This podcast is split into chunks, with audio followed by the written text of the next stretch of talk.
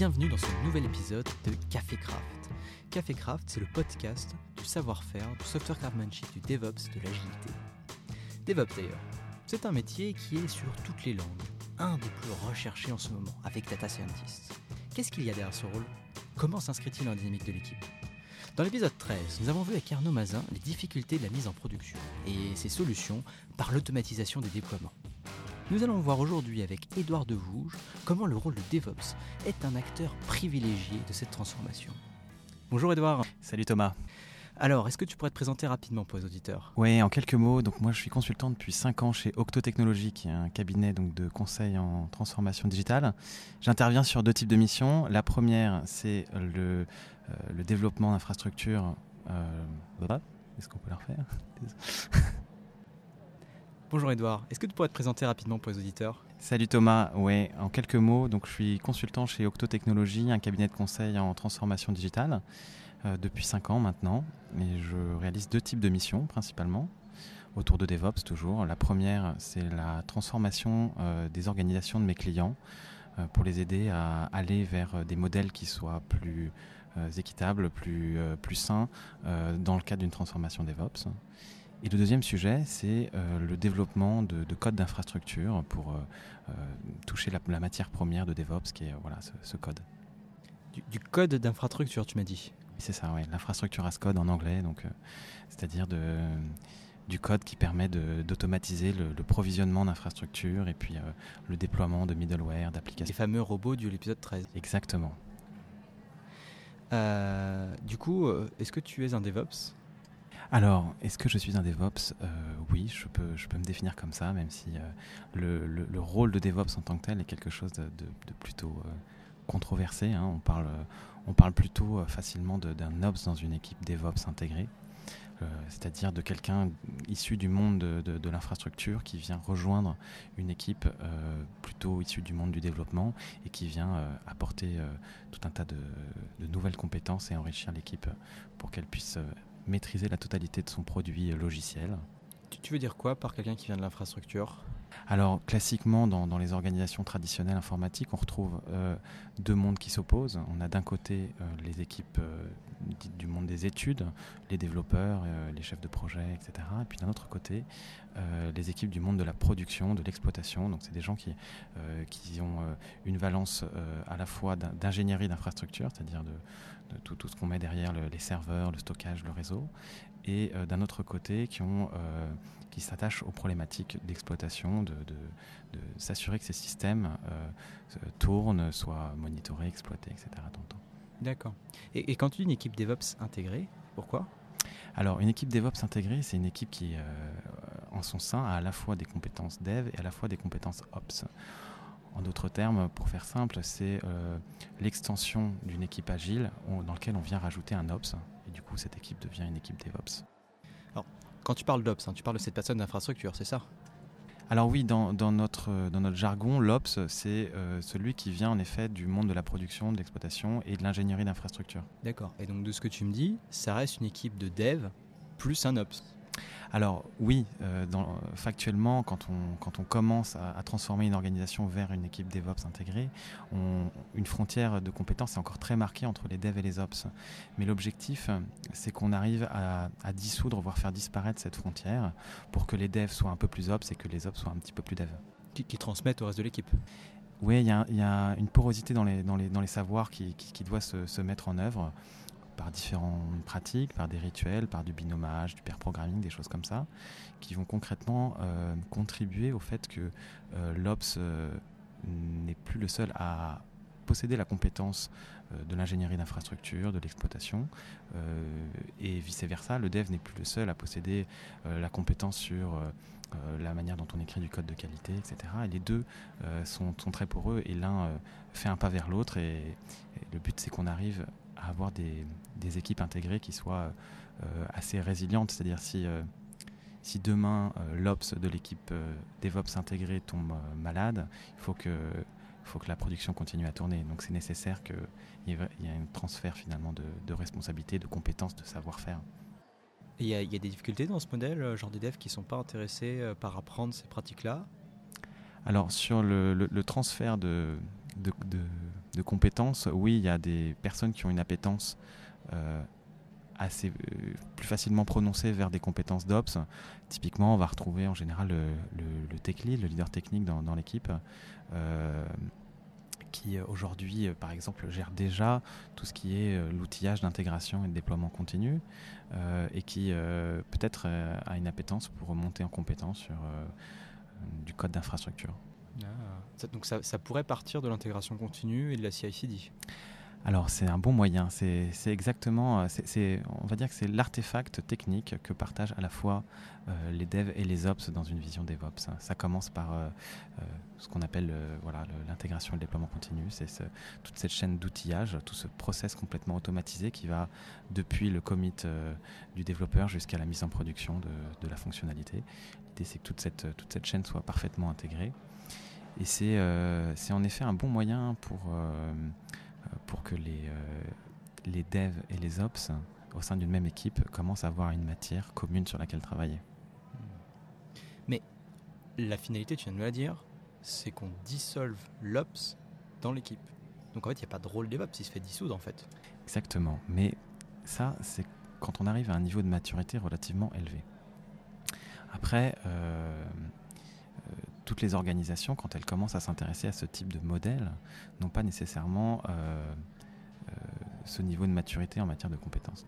Comment ça, toutes les entreprises n'ont pas la même maturité? Quand est-ce que je suis plus mature ou moins mature? Qu'est-ce qui va marquer? Alors, il y a des indicateurs assez, faciles qu'on peut regarder. Par exemple, le, lead time, c'est euh, le, temps justement entre le moment où euh, une idée rentre dans le backlog euh, et, le moment où cette idée est effectivement mise en production. Voilà, c'est des choses qu'on peut regarder. DevOps, ça contribue principalement à deux objectifs. Le premier, c'est le time to market, c'est-à-dire le, lead time, le, temps, le temps moyen entre, l'idée et sa mise en production. Donc euh, ça tend à réduire le temps de mise à disposition d'une fonctionnalité logicielle sur le marché ou à l'intérieur de l'entreprise. Et le deuxième objectif de DevOps, c'est également de travailler sur la qualité. C'est-à-dire qu'on va chercher à livrer plus rapidement, mais pas au détriment de la qualité. Le but, c'est pas de livrer plus rapidement des bugs en production, mais c'est plutôt de livrer euh, du logiciel de meilleure qualité, plus rapidement, qui est plus différenciant. Et du coup, quand tu parles de la qualité de l'application, tu parles de l'application des développeurs ou l'application, les robots qui font le déploiement?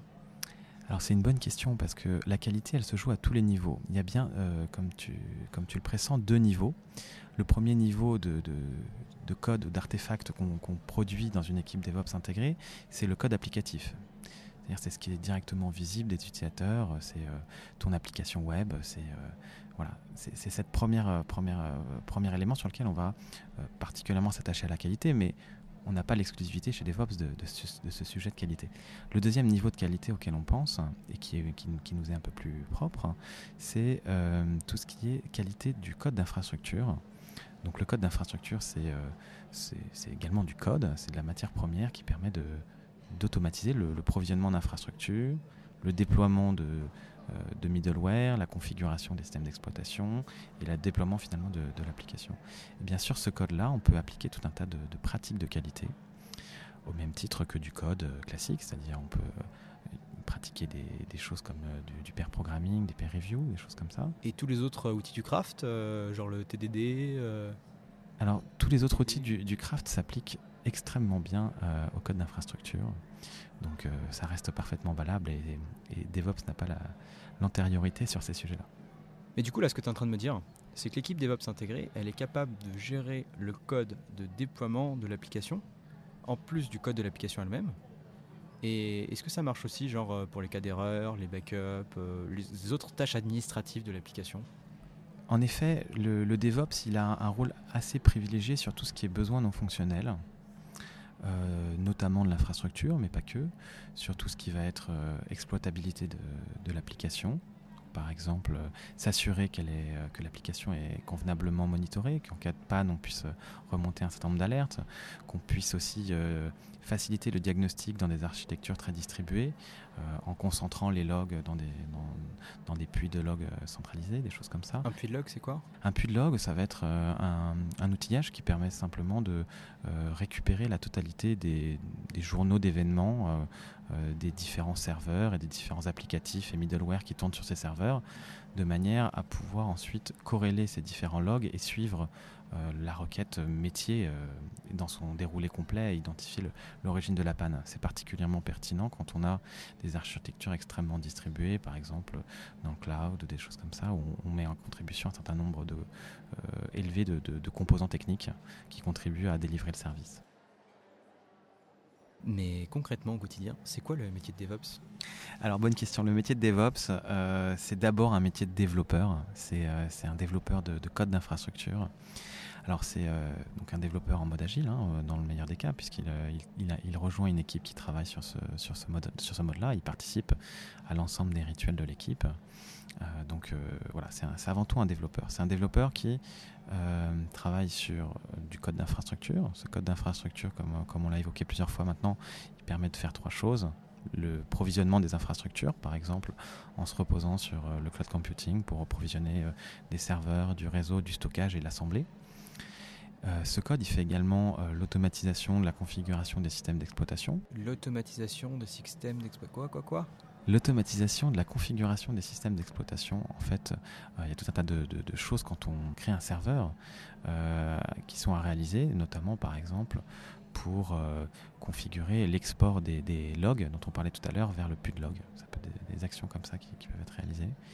Le système d'exploitation écrit des, écrit des logs, notamment pour des raisons de sécurité par exemple. On peut vouloir faire remonter euh, des, informations dans, dans, le pull log.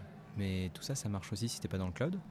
Alors ça marche également dans le cloud. Disons que pour la partie automatisation du provisionnement d'infrastructures, ça marche un petit peu moins bien parce que globalement, ça, ça se repose sur de, toutes, les, toutes les API de, des fournisseurs de cloud, que ce soit le cloud public, euh, Amazon, Azure, etc., ou euh, sur les API de, fournisseurs de, cloud privé, on peut penser à des choses comme OpenStack ou, comme, Docker par exemple.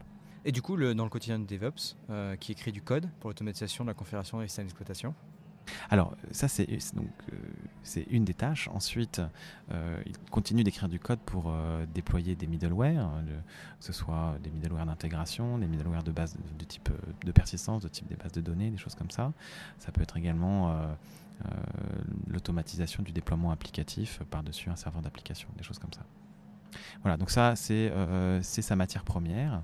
Ensuite, il a aussi du coup un, rôle euh, pour fluidifier tout le, processus d'intégration et de déploiement continu. Donc, une fois qu'il a automatisé ces, différentes étapes, il va venir s'intégrer euh, aux fameux Jenkins, aux fameux outils d'intégration continue pour emmener l'application jusqu'à sa mise en production de manière automatisée.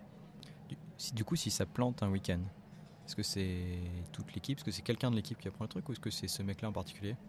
Alors, l'idée d'avoir une équipe intégrée, c'est aussi que cette équipe soit euh, autonome et responsable sur la totalité du cycle de vie du produit logiciel, donc depuis euh, sa conception, euh, en passant par le développement du produit logiciel, jusqu'à sa mise en production et jusqu'à finalement son l'exploitation en cas de problème. Hein. Ça fait partie du rôle. Alors, ce rôle, il est porté collégialement par l'équipe.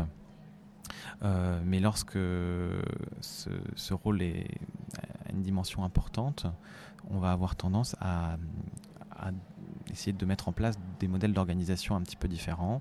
On s'inspire pas mal de ce que, de ce que, de ce que fait Google avec euh, SRE pour euh, Site Reliability Engineering, qui est un modèle d'organisation, de processus. Qu'on abordera dans un autre podcast. Ouais.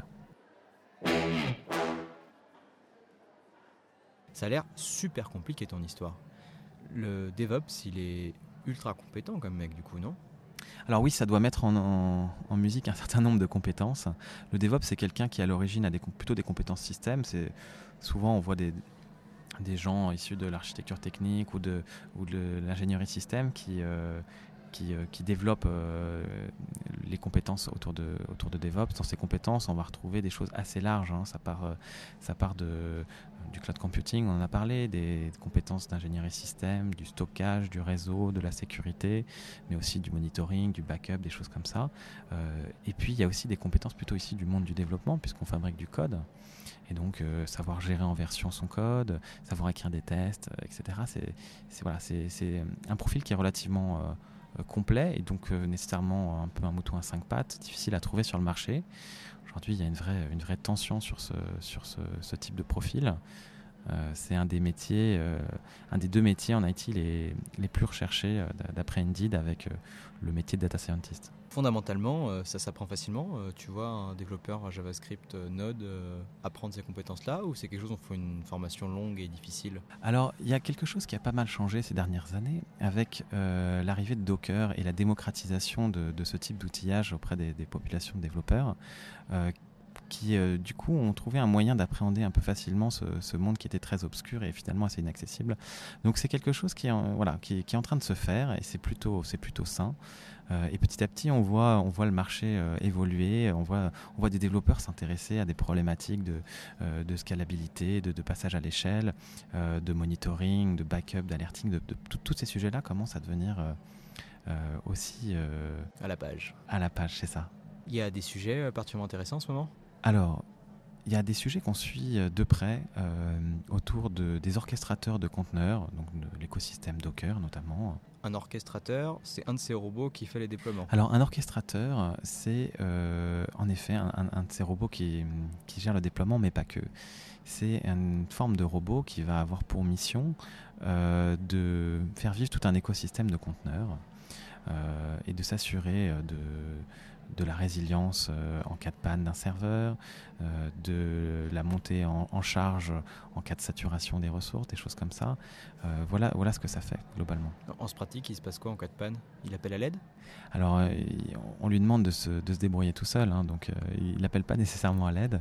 En cas de panne, alors ça dépend à quel niveau intervient la panne, mais si c'est une panne sur un serveur par exemple, eh bien l'orchestrateur de conteneurs va avoir pour mission de recréer tous les conteneurs qui ont disparu suite à la mort de, serveurs sur un autre serveur euh, afin de minimiser le, temps d'indisponibilité et surtout euh, voilà c'est un peu magique.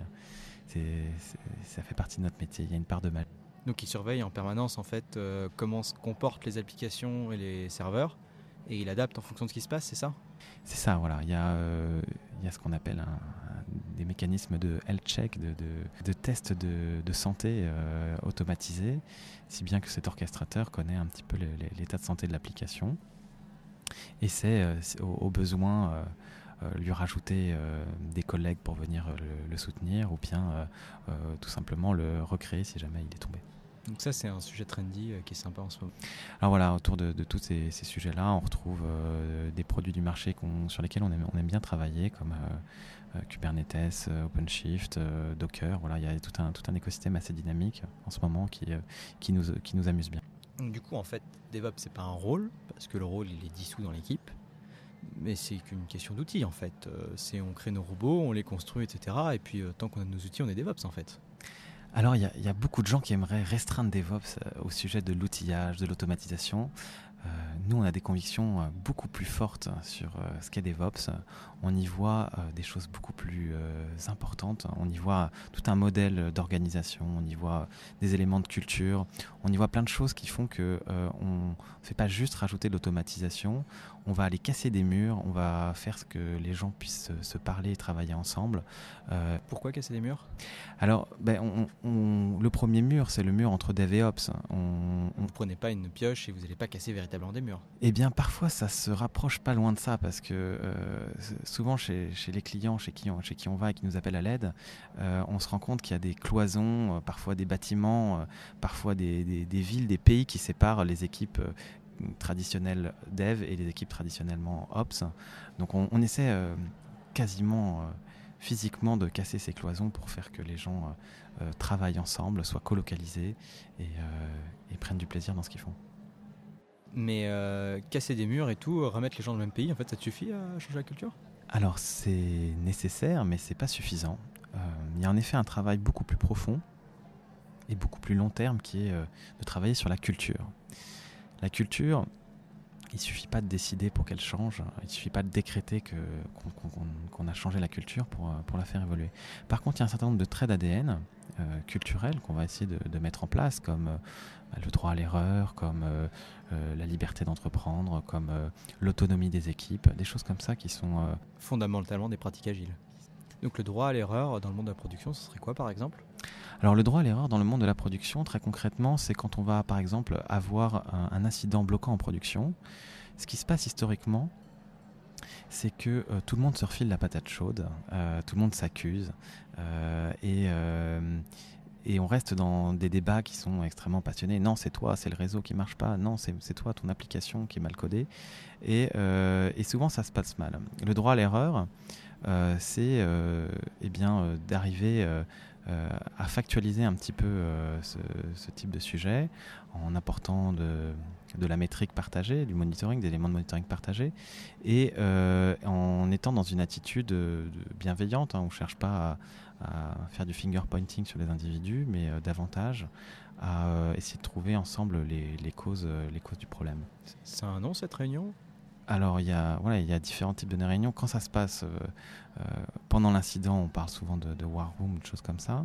Et quand ça se passe a posteriori, euh, pour essayer de trouver les, causes profondes, on parle davantage de post-mortem ou de, ce, type de rituels qui sont pas particulièrement dédiés à DevOps, mais qui, dans un contexte DevOps, pour que ça se passe bien, doivent se réaliser avec les bonnes attitudes, avec euh, la solidarité, la bienveillance, des choses comme ça qui sont très, euh, très pragmatiques mais qui, euh, qui changent pas mal la donne. Donc du coup là, cette pratique des war rooms ou des post-mortem, c'est bon, on s'est planté, c'est pas grave, on se met ensemble, on, on, met les gens ensemble dans la même salle pour qu'ils discutent et qu'ils essaient ensemble de trouver la solution, c'est ça?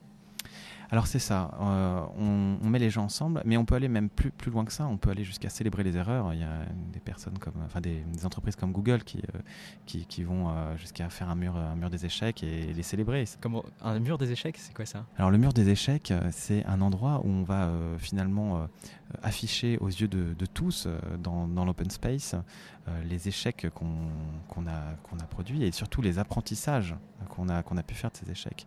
Et on les célèbre. Donc il y a genre un gâteau à chaque fois qu'on rajoute une fiche sur le mur des échecs, quoi. Bah après, la, libre à vous de.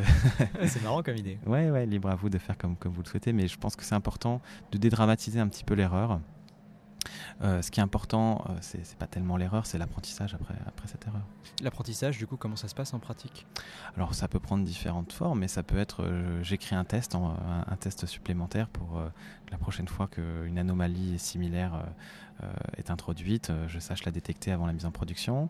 Mais ça peut être aussi sur la mise en place d'actions comme ajouter des éléments de monitoring partagés, par exemple, ou rajouter un seuil d'alerte dans, dans mon outil d'alerting, par exemple. Du coup, il faut, faire des rétrospectives encore plus. quoi. Et eh ben, le post-mortem, c'est une forme de rétrospective euh, suite à un incident. Donc euh, on retrouve à peu près les, mêmes traits d'ADN, le, le, keep drop start, des choses comme ça. Donc le DevOps n'est pas un outil magique. Le DevOps n'est pas non plus un Superman dans l'équipe. Le DevOps c'est du coup un ensemble de pratiques dont le but est de mieux gérer la vie de l'application, c'est ça? Alors c'est un ensemble de pratiques qui servent l'application, mais pas que ça sert aussi euh, l'équipe dans, son, intégralité. Les objectifs euh, principaux de, DevOps, on l'a dit, c'est le time to market, la réduction du, temps entre l'idée et sa mise en production et l'amélioration de la qualité logicielle. Et en travaillant sur ces deux sujets, on arrive à avoir des, produits logiciels qui, tournent et qui, euh, qui cartonnent et, dont toute l'équipe est fière et dont les clients sont heureux. Voilà. Merci Edouard. Donc du coup, tu étais là pour nous parler de DevOps, le rôle, sa culture, comment il s'intègre dans l'organisation et les processus de déploiement. Quel rapport avec l'agilité et quelle est la conviction commune derrière cette culture DevOps? Je crois que nos éditeurs peuvent te retrouver sur Twitter tu me rappelles ton handle? Alors, mon Twitter, c'est Edouard de Vouge. Voilà. Avec un S à de Vouge Non, pas de S. comme, ça, comme ça se prononce. De toute façon, le lien est dans les références du podcast. Quant à moi, c'était Thomas Wickham, votre serviteur. Vous pouvez réagir sur mon Twitter, qui est aussi le Twitter de l'émission à macwick, Café Craft, c'est votre rendez-vous tous les lundis via les podcasts ou sur www.café-craft.fr. Alors à la semaine prochaine les amis